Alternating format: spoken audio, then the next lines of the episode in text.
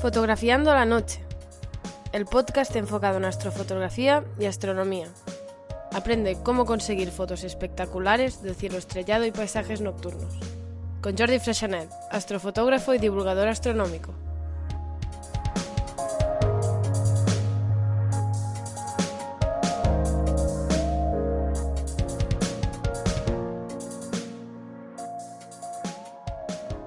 Hola a todos, bienvenidos a vuestro podcast de astrofotografía y astronomía. Este es el episodio 32, ¿Qué llevo en mi mochila? En este programa os enseñaré y os explicaré qué equipo llevo en mi mochila, empezando por trípodes, cámaras, objetivos y siguiendo con accesorios que pueden ser muy útiles. Ya veréis que no siempre son de un precio elevado. Alguno es artesanal. Eh, lo podéis oír en el podcast o bien lo podéis ver en, el, YouTube, que sea más práctico. Ya os expliqué en los episodios 4, 5 y 6 del podcast cuál es el equipo que utilizo y qué recomendaciones hay y qué diferente material podéis usar. Ahora veréis también el resto del equipo que utilizo y la intención no es que os gastéis más dinero, sino que conozcáis qué, qué equipo puede ser práctico, qué, elementos pueden ser prácticos y si alguna vez cambiáis o renováis, o incluso veréis que algunos artesanales lo podéis hacer vosotros mismos. En las notas del programa encontraréis enlaces a, todos los productos que os enseño. Son enlaces patrocinados por Amazon. Si los usáis, ayudaréis a mantener este podcast y el precio será el mismo que si accederéis libremente a Amazon. Empezaremos por la mochila. La mochila tengo dos. ¿eh? Empiezo con la primera que es la que uso más habitualmente. Es una Manfrotto. El modelo es Tribac Pack eh, modelo M de medio. Es mediana, no es muy grande como veis. Una mochila blanda, aunque protege el equipo. Es cómoda cuando la llevas, eh, cuando llevas peso, que normalmente la llevo siempre a tope. Tiene un compartimiento superior y eh, aquí en lateral abres y tienes el acceso a las, a las cámaras. ¿eh? La cámara, objetivos, etc. Aquí arriba pues tendríais todo el equipo pequeño que ahora a continuación iré sacando para que lo veáis. Aquí tenéis pues todo el equipo que llevo. Y eh, te la puedes poner, también te puedes poner cruzado los, las correas cruzadas, pero no, no, lo he usado casi nunca. Y aquí, como os enseñaba antes, pues hay el acceso a la cámara y unos compartimentos para, para objetivos. ¿eh? Aquí en, este, en esta mochila puedo llevar dos cuerpos, el principal y el, de, y el segundo cuerpo, ¿eh? aunque empieza a estar un poco apretadito. Y el que no puedo llevar son todos los objetivos que tengo, porque si no ya, ya pesa demasiado y además no cabe. Bueno, esta es la que uso habitualmente, tiene funda impermeable y si no tengo que hacer una cosa muy muy especial, como por ejemplo fotografía en 360 grados o, o por ejemplo con seguimiento, pues suele ser suficiente. ¿eh? Pero tenéis que vigilar que cuanto más grande es la mochila, más os costará llevarla, más peso, más normalmente más molestias y más, más dolor os producirá en la espalda. ¿no? Bueno, os enseño la otra y después empezamos a vaciarla. La otra mochila es esta de aquí, es bastante reciente, es una mochila de bajo, de low cost, digamos, es marca Newer y tiene ventajas, por ejemplo, bueno, veis que es más grande, tiene más capacidad que la otra y el precio quizás es igual o inferior a Manfrotto. ¿eh? Aquí tenéis pues, lo típico de una mochila de estas, ¿no? ¿Qué tiene de bueno esta mochila? Pues que tiene ruedas, para llevarla cuando tiene mucho peso, cuando vas al aeropuerto, lo que sea. Tiene aquí una barra para poder llevar la mochila así cómodamente, arrastrándola. Y después también tiene las correas de mochila, quiere decir que si tienes que hacer una caminata de un media hora, por ejemplo, para llegar a la localización, te la puedes colgar y puedes llevarla más o menos cómodamente. ¿eh? No, no está mal. Se puede esconder, todo esto de aquí se puede esconder en una funda, con lo cual digamos que quedaría la mochila como si fuera una maleta. ¿eh? Puedes llevarla en el compartimiento del avión. Eso tiene ventajas. Lo que pasa es que lo he usado solo en un viaje. Si hago más viajes en el futuro, ya veremos con el coronavirus si dejan o no dejan viajar, pues seguramente lo volveré a usar. ¿eh? Esta ya la dejo aquí aparte. y después y seguiremos con la, con la mochila. Bien, hablemos de trípodes. ¿eh? Trípode normalmente, si llevo una cámara, llevo uno y es este de aquí. Este trípode lo tengo hace años, lo compré de segunda mano. Es un trípode de aluminio, Manfrotto, es 190 prop, es, es bastante antiguo, solamente ya no existe este modelo, pero hay equivalentes. Tiene tres secciones y el sistema que me gusta a mí es este de cierres y con estas pestañas, ¿no? Esto a mí lo encuentro, me he ido acostumbrando, quizá al final son las costumbres, ¿no? Lo que te funciona mejor. Y este pues es un tipo de muy, muy sólido, ¿eh? ahora lo montaré aquí y entonces lo, veréis. Es un tipo de sólido, que se aguanta muy bien, pesa un poquito porque es aluminio y ¿qué más decir? Bueno, pero aguanta bastante las, las inclemencias y el viento. ¿eh? También puedes colgar aquí en esta arandela, puedes colgar aquí algún peso. ¿eh?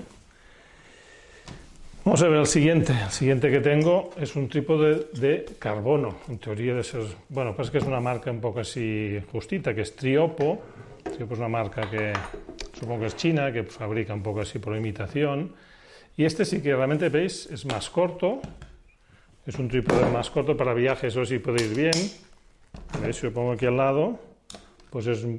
No, tiene un sistema que no os lo he enseñado. Esto se puede se puede doblar, sí que es más corto cuando lo consigues doblar.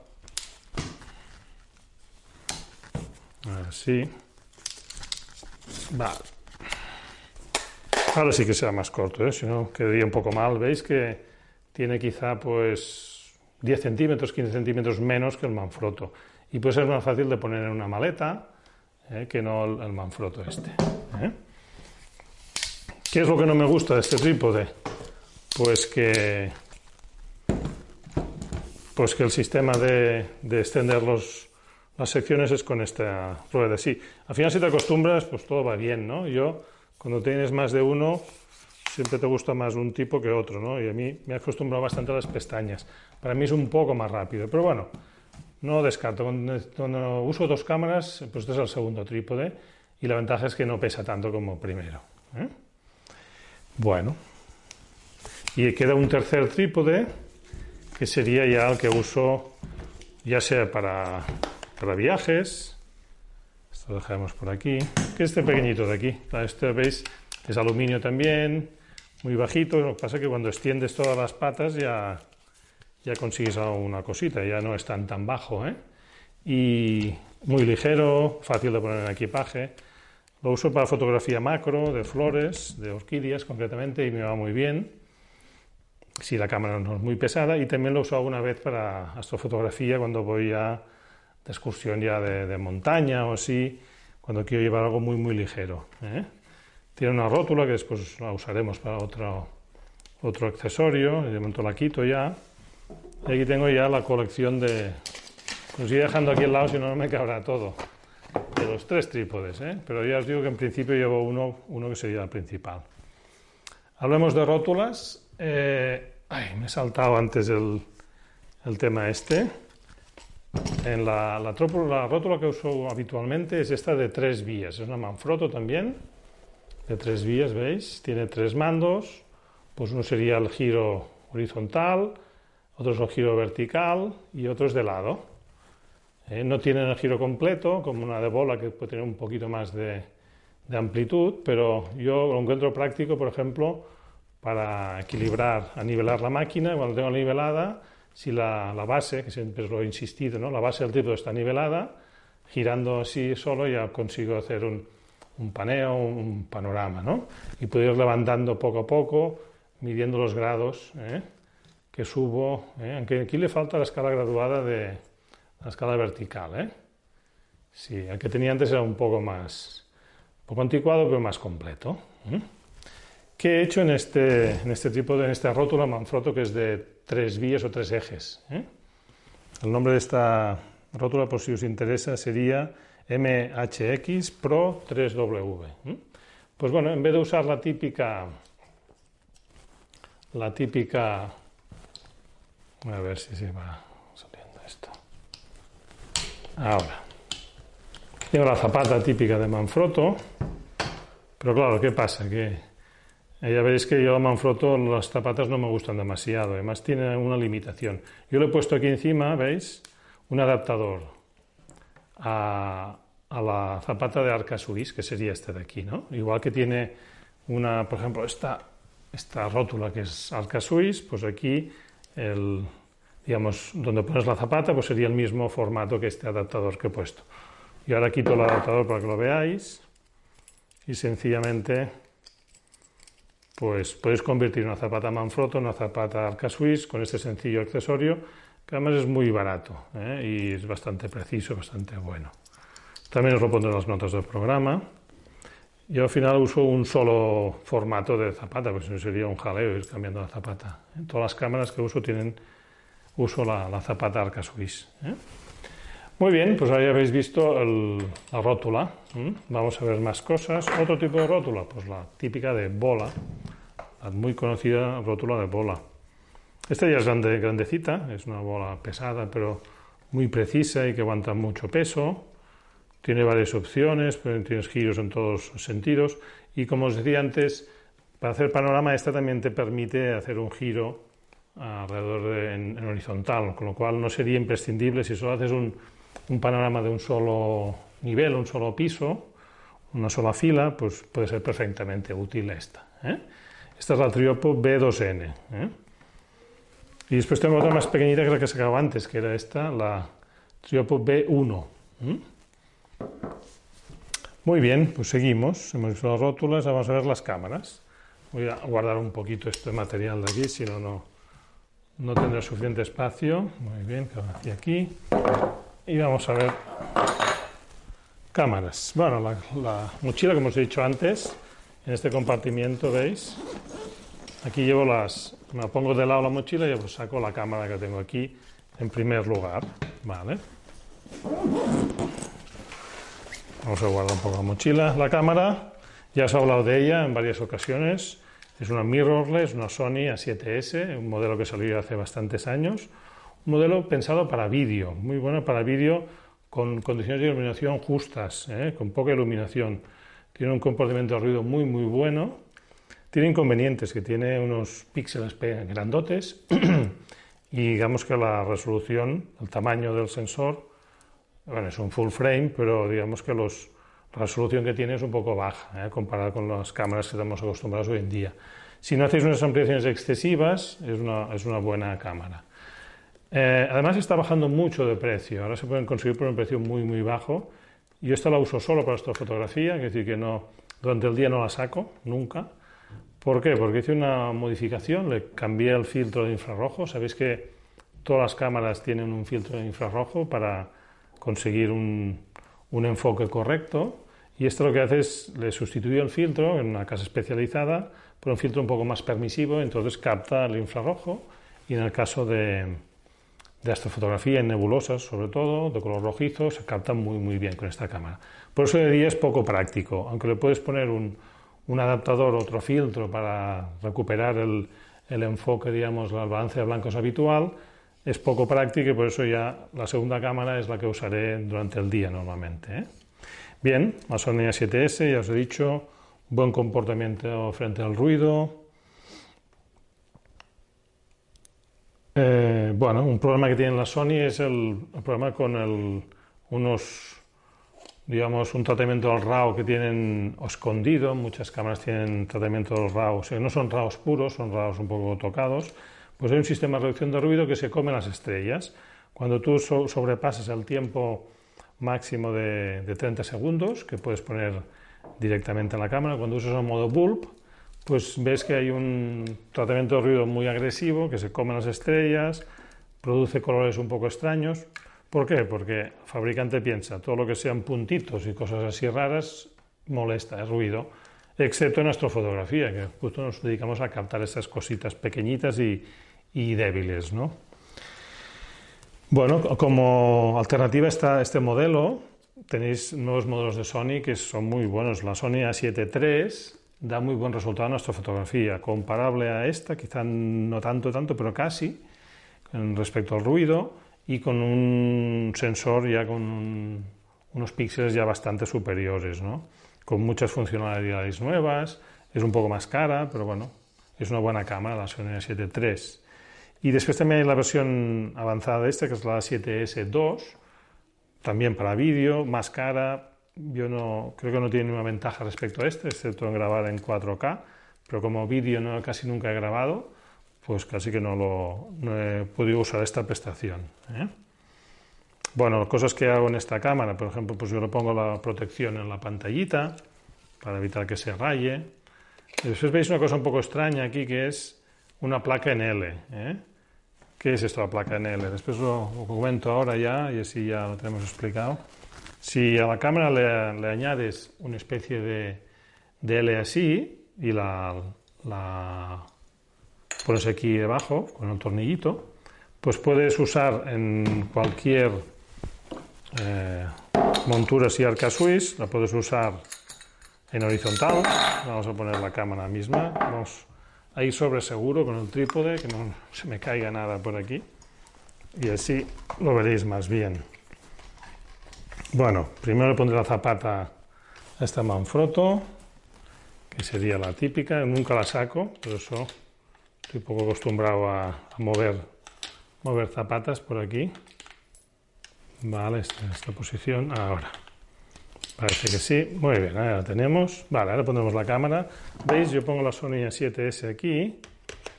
Vale, esta sería la posición típica, ¿no? Muy bien.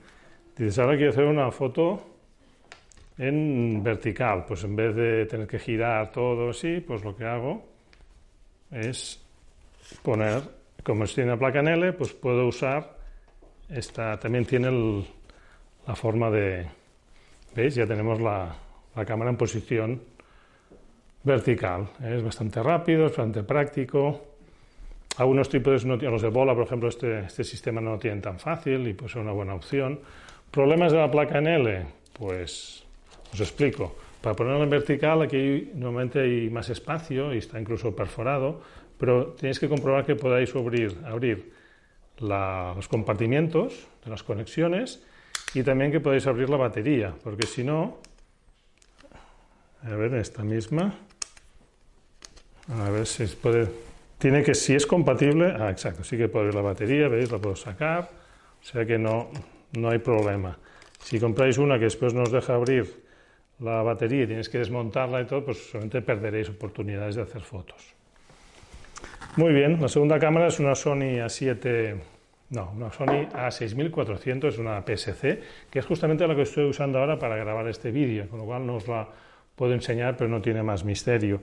Es una cámara mirrorless también, APS-C, que ha sustituido recientemente a la Sony A6000 que tenía, que me iba muy bien, y de hecho es muy parecida en prestaciones, pero tiene alguna pijada más, como por ejemplo un, nivel electrónico que no tenía la A6000, un intervalómetro interno, un poquito mejor comportamiento con ISOs altos, quizá un paso puedes subir, y la uso para el día, para viajes, para hacer foto de día y para como segunda cámara de noche. ¿Vale? Muy bien, vamos a hablar de objetivos ya. Objetivos. El, el que estoy más contento con él sería el, el Samyang 24 milímetros, un objetivo muy, muy luminoso. Es un objetivo F.1.4, es una bestia. ¿eh? Objetivo manual. Muchos de los Samyang son manuales. Sí que es montura E, que es la Sony y realmente es un objetivo muy luminoso con prestaciones muy buenas, muy muy buenas. Es, más asequible que algún objetivo original de la marca, ya sea Sony o Canon, y da un resultado buenísimo. Aunque ya os lo comenté en el programa que hablé de objetivos, que Samyang tiene el problema que hay que asegurarte que la unidad que te llegue sea de calidad, porque si no, te puedes tener mucha aberración o problemas así diversos, ¿no? Eh, este tiene un poquito de aberración, ¿eh? aberración así cromática y un poco de coma en los bordes, pero bastante poco. ¿eh? Realmente es un objetivo muy bueno. Yo lo uso, es el que uso normalmente y cuando tengo necesidad de captar más campo, pues uso otro, pero el más habitual sería este. Muy bien, vamos a ver el otro que uso habitualmente en el caso de la APS-C pues sería otro Samyang, ¿eh? como veréis, diréis, bueno, tú tienes aquí, ¿te pagan algo los de Samyang? Pues no, nada, no me pagan nada. Lo que pasa es que sí que es verdad que tiene un precio bastante, un precio y unas prestaciones bastante interesantes, ¿no? Otro, este es el que uso para PSC, es el Samyang 12, veis que es muy pequeñito, a F2, que está muy bien. ¿eh? Es un objetivo para PSC, como decía. Normalmente si usáis a PSC con objetivos a PSC tendréis mejor precio y puede ser con unas prestaciones buenas, suficientes. Este realmente es bastante barato y muy luminoso. Y tiene un poco de aberración, eso sí, ¿eh? aberración eh, cromática también. Este lo, es a F2, a veces lo uso a F2, a veces cierro un poquito. No lo he dicho antes del 24, de F1.4 lo cierro a F2.0 y consigo una calidad mejor. ¿eh? Ya veréis que la mayoría de objetivos los cierro un poco, un paso o dos el diafragma. ¿eh? Bueno, pues es el Samyang 12 milímetros. Para, para el PSC necesitas mm, reducir la distancia focal para tener un campo parecido, equivalente a la, al full frame. ¿eh? Y ahora vamos a ver otros tipos de objetivos que tengo que normalmente no los llevo bueno, los uso a veces, pero ya serían como secundarios, ¿no? El primero de ellos será el Samyang 14. Samyang 14 es el que tenía antes del 24 y para APS-C va bastante bien, ¿eh? es un objetivo muy ancho.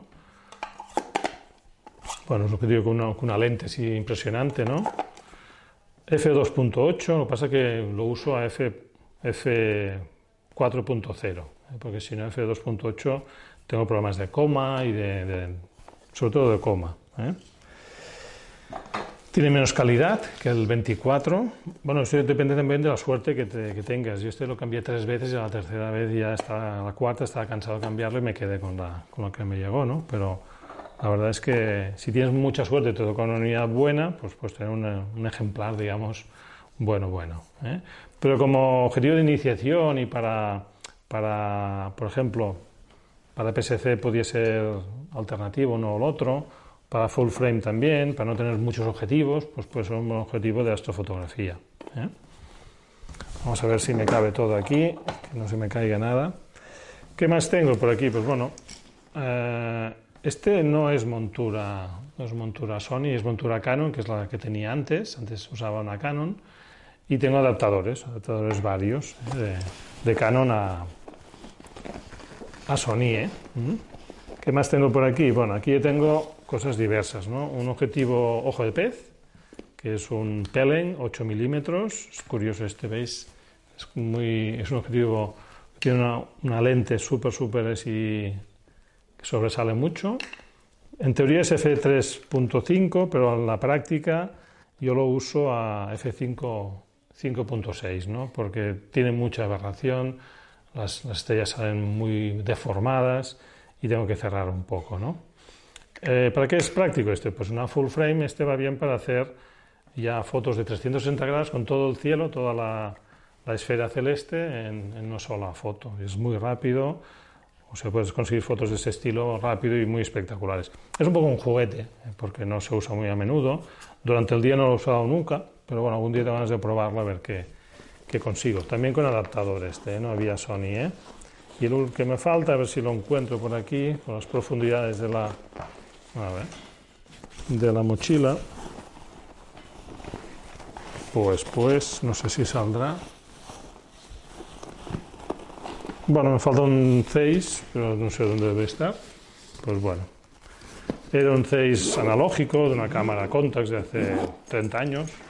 Pues bueno, le pongo un adaptador y también tengo que cerrar un poco F4, pero un 50 milímetros que en algunos casos con seguimiento sí pues da buen resultado también. Y finalmente un Canon 70-200 F4 que bueno, pues con fotos con seguimiento puede dar buen resultado también como teleobjetivo. Lo cierro a F5 ¿eh? porque F4 me da un poquito de, de aberración. ¿eh? Quizás soy muy exigente, pero bueno. Muy bien, hasta aquí lo que es eh, equipo digamos así, básico. ¿eh? Y el última parte de equipo sería el intervalómetro. Empezar a sacar cosas de aquí arriba, el compartimiento superior. ¿eh? A ver, más cómodo para mí sacarlo así. A ver si encuentro que lo tengo a tope esto, ¿eh? está lleno. Aquí en teoría puedes llevar el bocadillo y cosas así, pero bueno, yo normalmente no tengo espacio para llevar cosas adicionales. Bueno, pues empiezan a salir cosas por aquí. Aquí ha salido una. Y ahora falta la parte complementaria de esta. A ver. Normalmente no me cuesta tanto, ¿eh? pero hoy la verdad es que lo he llenado bastante para enseñaros todo lo que se puede llevar. Ahora, ahora ha salido. Muy bien. Pues vamos a hablar de intervalómetro. Intervalómetro sería, eh, cuando la cámara no tiene intervalómetro interno, pues es una manera muy práctica, ¿no? Yo voy a ponerlo aquí y así lo veremos más, más cómodamente. Bueno, este intervalómetro que tiene, pues la verdad es que tiene dos piezas, es inalámbrico. Aquí encima pongo una, una parte, la conecto aquí en, las conexiones de la cámara y por otra parte tengo aquí, a ver si se oye el ruidito del disparo, tengo aquí el, el típico, este sería el típico intervalómetro, ¿no? Pues, a ver, como tengo un manual, un segundo, vale, pues a ver. Sí, sí se oye, ¿veis? Pues es práctico, lo puedes tener unos metros, si te vas muchos, muchos metros igual ya no funciona. En el bolsillo a veces se me dispara solo, hay que ir con cuidado. Pero bueno, la ventaja es que no tienes que tocar, no tienes un cable colgando, y es práctico. Este es un Pixel Pro, no es muy caro, es un encuentro que es bastante fiable, a la que te acostumbras un poquito al menú, pues es bastante cómodo, ¿no? Yo intervalómetros llevo muchos, porque prefiero que me sobre alguno. Imaginaos que se me acaban las pilas de este, claro, son dos componentes, cada uno con sus pilas. Si uno va flojo de batería, uno al otro, te quedas sin, te quedas sin, sin fotos. ¿eh? Aunque es verdad que con el cable este te puedes conectarlo ¿Veis? Aquí, si se acaba la batería, pues puedes hacer fotos sin, sin, la función, la función digamos, eh, inalámbrica. Vale, el otro que tengo es el típico, estos típicos intervalómetros de cable, que son, son, digamos, clónicos, son copias, son chinos, hay muchas marcas, a veces salen mal, pero la verdad es que es bastante práctico. Normalmente no he comprado nunca un intervalómetro de la marca, porque son más caros y, el funcionamiento es parecido. ¿eh? Tengo más de uno y siempre si falla uno tengo el otro. ¿vale? Muy bien, intervalómetro, pues la opción también, hay opciones también a unas cámaras de usar el móvil para disparar, lo que pasa es que en esta Sony concretamente, si usas la cámara como intervalómetro solo puedes descargar JPG, no te funciona la, no funciona el RAW, y esto es un gran problema en astrofotografía. Muy bien. Y hasta aquí el equipo básico imprescindible. Sin esto es difícil de, hacer astrofotografía. Pero yo os enseño ahora más, más cosas, más equipos y accesorio, ¿eh? no imprescindible, pero que bueno, que puede ir ayudando.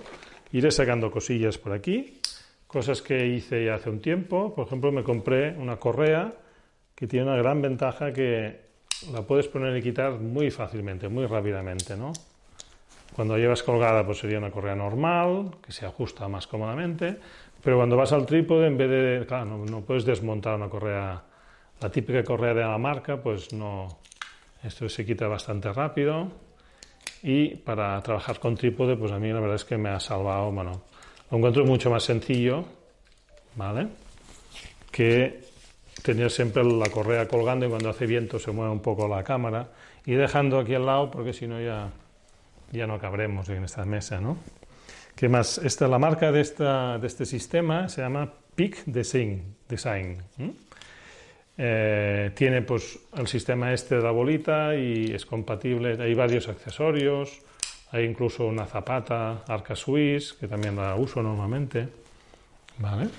Muy recomendable, es caro, este sí es caro, pero es unas cosas que pienso que no me arrepiento de haberla, haberla comprado. Vamos a ver qué más cosas salen por aquí. Sí, la, no, te, os había enseñado aquí en la, bolsa lateral, el bolsillo lateral, pues que llevo pues los frontales para siempre saber dónde lo tengo, ¿no? ¿Por qué llevo frontales? Porque uno es necesario, pero claro, si se acaba la pila que sea, pues te quedas sin. Aquí tienes la luz roja, muy, muy útil en astronomía, y la luz blanca con tres intensidades. ¿no? Este es bastante potente, lo he usado una vez para, para iluminar. Lo que pasa es que es una luz muy fría, es LED y es luz fría. La marca de este es Bicello, ¿eh? ya os lo pondré. hace tiempo que lo compré y está aguantando muy bien. ¿eh? Hay, muchas marcas. Y el segundo que tengo, segundo frontal que tengo es marca Energizer, Energizer y tiene solo dos posiciones, ¿no? Pues el rojo, con que veáis, el rojo pues sería una posición y el blanco pues quizás más sencillo este, ¿eh? no es tan potente como el otro. ¿eh? Siempre llevo dos porque si se me acaba la pila de uno uso el, otro. ¿eh? Porque quedarte sin luz por la noche es un problema. Muy bien, ¿qué más? ¿Qué más hay por aquí? A ver. Bueno, zapatas, pues siempre llevo zapatas de recambio, ¿no? Pues, por ejemplo, si una cámara, por lo que sea, pues se estropea, pues la, la zapata, la pierdo, lo que sea, que puede siempre poner una de recambio, ¿no? Arca Swiss, como había dicho. Después, un, accesorio, bueno, que lo compré hace poco y lo he usado muy poco, la verdad, ¿eh? que sería este de aquí, que es una cinta calefactora para el objetivo. Esas noches que hay tanta humedad, que baja la temperatura, empieza a condensar la humedad y se nos eh, empaña el, objetivo, pues puedes perder una sesión justo por este problema, ¿no? ¿Cómo lo usaríamos esto? Pues yo la verdad es que lo compré, no sé qué ha pasado, pero las noches ya no son tan húmedas como habían sido antes, ¿no?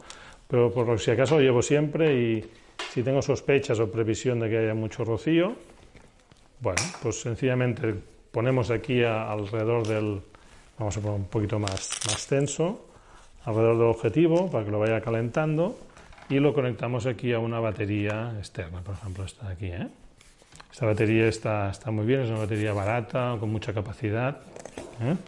Bueno, pues esto lo colgaría por aquí y nos iría calentando poco a poco, no es una cosa así muy, muy bestia y hay que vigilar, normalmente tiene un regulador para que no calienten demasiado. Lo, único que tienen que hacer es que el objetivo se caliente y la lente también para que eh, no se condense la humedad. ¿eh? Sería como el sistema del coche, ¿sabes? El vidrio, la luneta trasera que se va calentando y se va al vaho, pues lo mismo con, con el objetivo. ¿eh? Pues ya veis, cosillas que, que pueden ir bien. Desconecto y una cosa más. Esto se puede hacer también de manera artesanal. Yo al principio tenía un artesanal, hay esas bolsitas de, para calentar calientamanos, que los puedes poner aquí con una sujeción, pero encuentro un poco más práctico esto y, sí, más fácil y más, un poquito más fiable quizá, ¿no? Incluso me compré una resistencia con un cable y tal, pero he preferido usar este de aquí. ¿eh? Muy bien, vamos a ver qué más hay.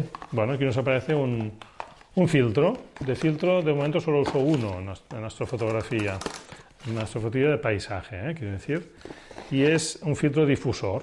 Últimamente he estado haciendo pruebas, habéis visto en mis fotos, habéis visto que algunas se ven con las estrellas y que destacan mucho más, que se ven las constelaciones, pues eso se consigue con un filtro difusor. Yo aquí pongo el portafiltros, y suerte que es de plástico, ¿eh? pongo el portafiltros aquí, esta es una marca francesa, una marca que es mucho más barata que otras, se llama Coquin, ¿no? no, quiero entrar, se llama ahora, Coquin, y este he comprado justamente para, para este, ah bueno, claro, vale, ya está, para este objetivo Samyang, que es el que uso, como he dicho antes, es el que uso más. Es un filtro de resina, no es un filtro de cristal o de vidrio, pero la verdad es que está muy bien conseguido y los, los el efecto que produce casi es igual o más bueno que otros filtros mucho más caros. ¿eh? Os pondré la referencia. Lo único que haré seguramente será coger el tamaño siguiente. Este tiene un tamaño de 84 por 84. Intentaré usar el de, el de 100, que es un estándar más, más común. ¿no? Ahora, muy bien. Ya tenemos aquí el filtro instalado, ¿veis? Eh, si tenéis más de un objetivo, se pueden comprar anillas para adaptar el diámetro del portafiltros a, otros objetivos. ¿eh? Otro que quiero comprar próximamente sería uno de contaminación lumínica, pero también buscaré algún, alguno de low cost. Eh, tengo uno en, mente, a ver si, si, lo puedo probar y os explico el resultado. Claro, el problema de este que gira tanto es que... Vale. Una vez tienes instalado, puedes girar el, portafiltros. Vale, guardo esto. Cooking. ¿eh?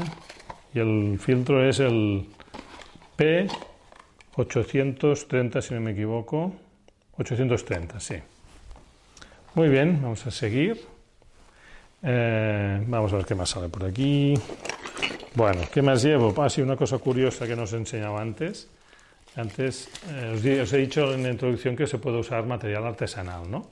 Pues ¿qué hice? Pues compré un, una, un nivel de burbuja, ¿eh? le puse detrás una madera y hice un agujero justo en la madera. ¿Para qué? Para que pudiera pasar, vamos a ver aquí, el, el tornillo, digamos, del trípode, esto. Yo cuando monto el trípode para nivelar la base, fijaros que este trípode no tiene nivel de burbuja aquí. Y este tampoco. tampoco lo tiene. Entonces, en vez de comprar una, base niveladora, que de hecho la compré y la probé y no me gustó el resultado, muy pesada y mucho trasto y añade un poco de, de inestabilidad y al final el resultado que consigo es el mismo. ¿eh?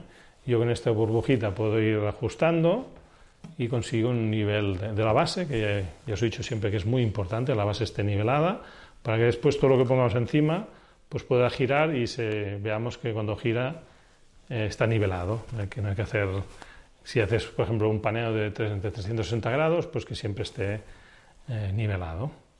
Bueno, pues esta sería mi contribución a la artesanía. Si os interesa me lo pedís y os puedo pasar fotos o, o poner una foto quizá en el, en, el Facebook para que lo veáis, ¿no?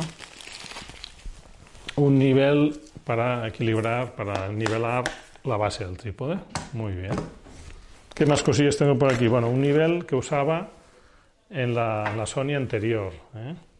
La Sony A6000 pues no tenía, eh, no tenía nivel electrónico. Entonces le ponía el nivel aquí y sería estos niveles típicos de ahora de tres burbujas con tres ejes. Entonces podría nivelar pues en horizontal en vertical. No es muy exacto pero bueno en algunos casos me servía ¿eh? yo soy bastante maniático de nivelar las fotos ¿eh? y por eso para mí era, era importante.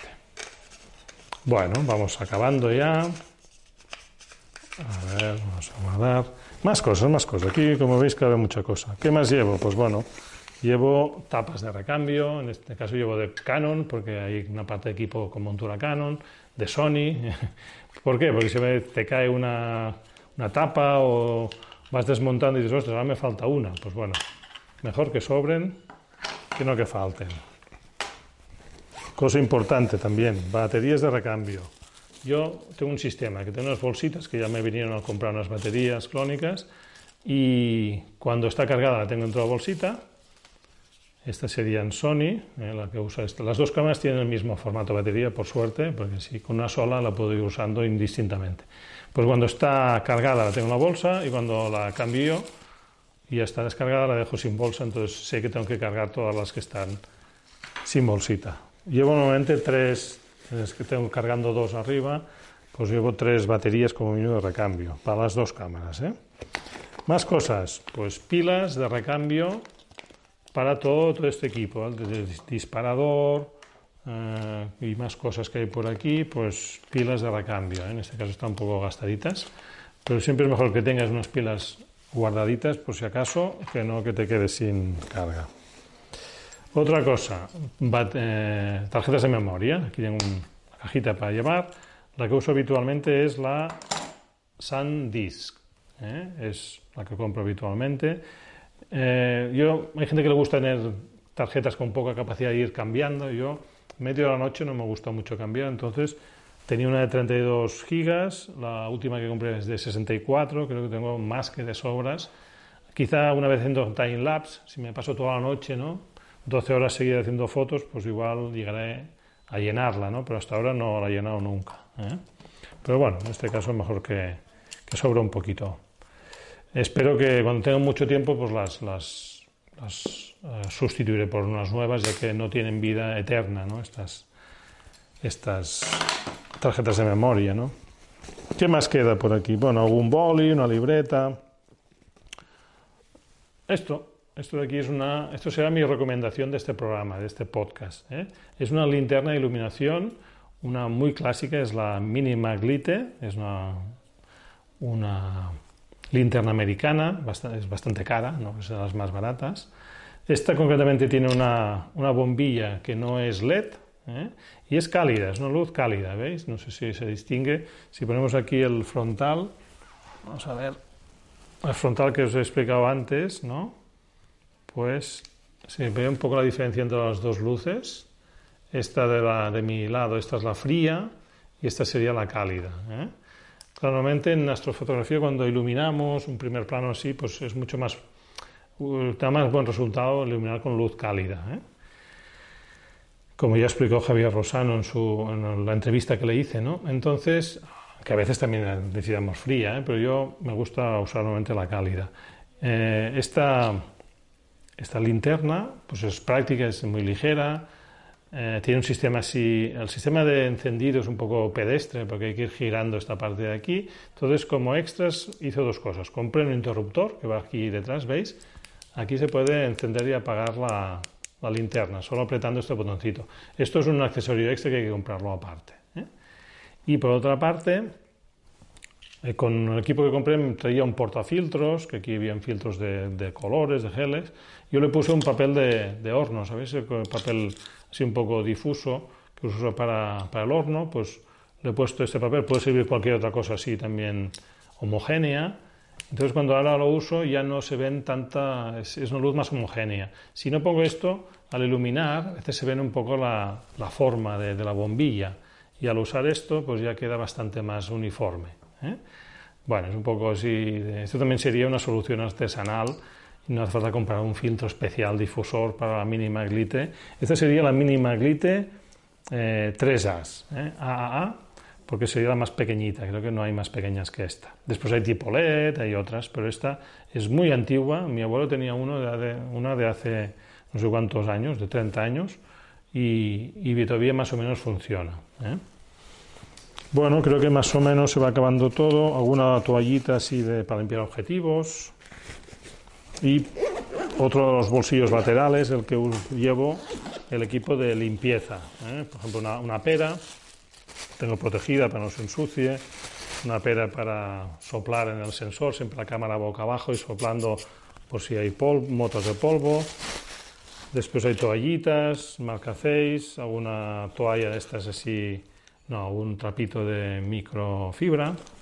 Bueno, tengo por aquí por si acaso, pero uso poco, ¿eh? Alguna vez que te sale una mota de polvo al cambiar el objetivo, pero normalmente soy prudente y siempre pongo la cámara boca abajo cuando cambio. ¿eh?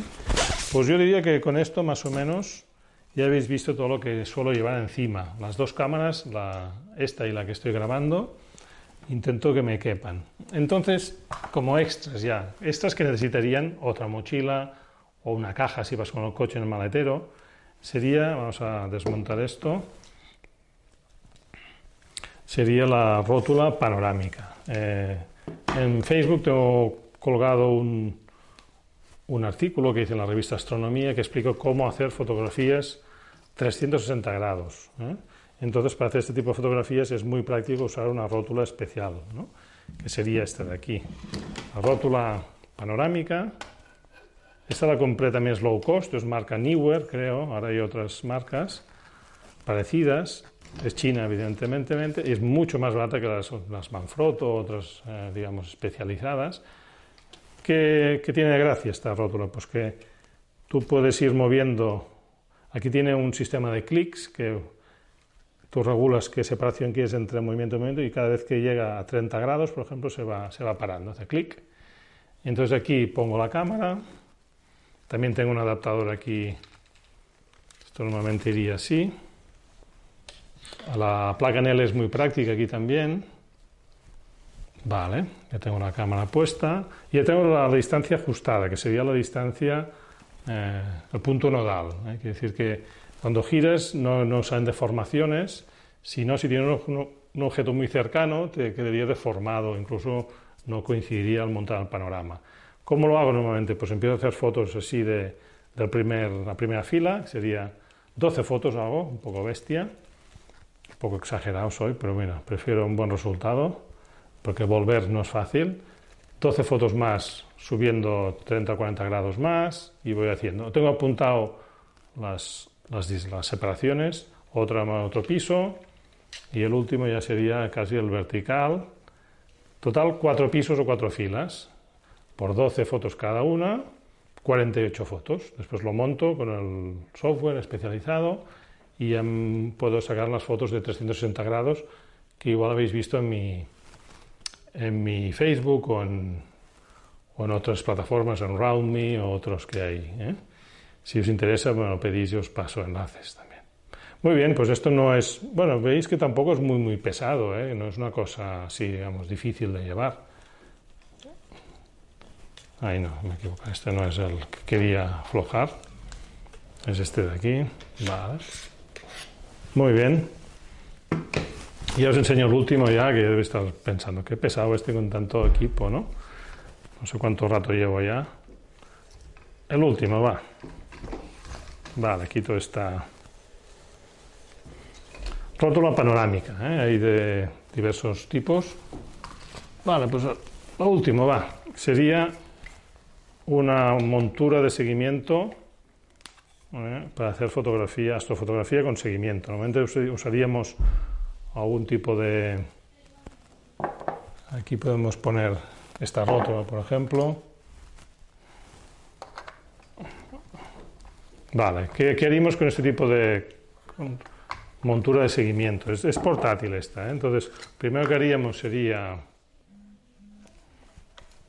alinear el eje polar, es decir, este es el eje de rotación polar, y el otro, digamos, este de aquí, sería el eje rotación a ver si se funciona esto.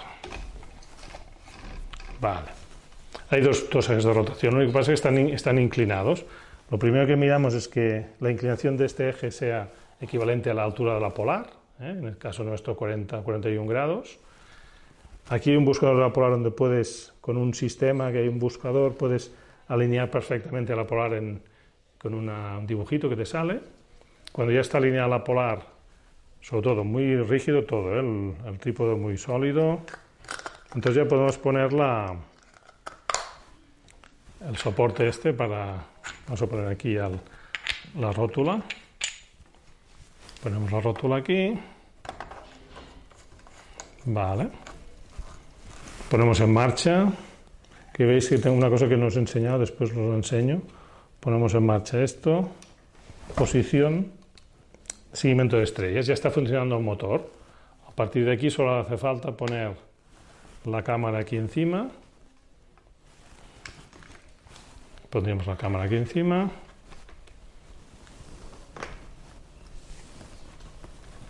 Muy bien. Vale, ya está aquí fija y irá siendo el movimiento de las estrellas. Y Dios mío, voy a apuntar, por ejemplo, al triángulo de verano. apunto bien y irá girando, este eje irá girando así, que es, este es otro eje, que es el eje de rotación de ascensión recta, que que es el movimiento de las estrellas ah, por el cielo, ¿no? de este a oeste, iría girando así. Y ya está, así de sencillo. Es importante la alineación para que quede bien. Como veis, no es un equipo ligero, ¿eh? no es nada ligero, y aquí faltan más accesorios donde podéis poner un telescopio incluso, con una barra contrapesos, etcétera. Vas, se puede ir complicando y vamos a pararlo. Off, vale. Pues ya habéis visto. ¿eh? Yo diría que no, sí, una cosa que me faltaba, la última ya, es esta cinta, cinta gaffer. No sé si lo habéis visto. Eh, yo mis objetivos, por ejemplo, esta cinta tiene varias ventajas. Primero, que se, se corta muy fácilmente con los dedos.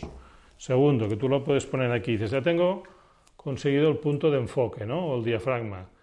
Bloqueas con la cinta y así no se te mueve accidentalmente con las manos. ¿eh? Otra ventaja, cuando la quitas no queda ni un resto, ni adhesivo, ni sucio, ni...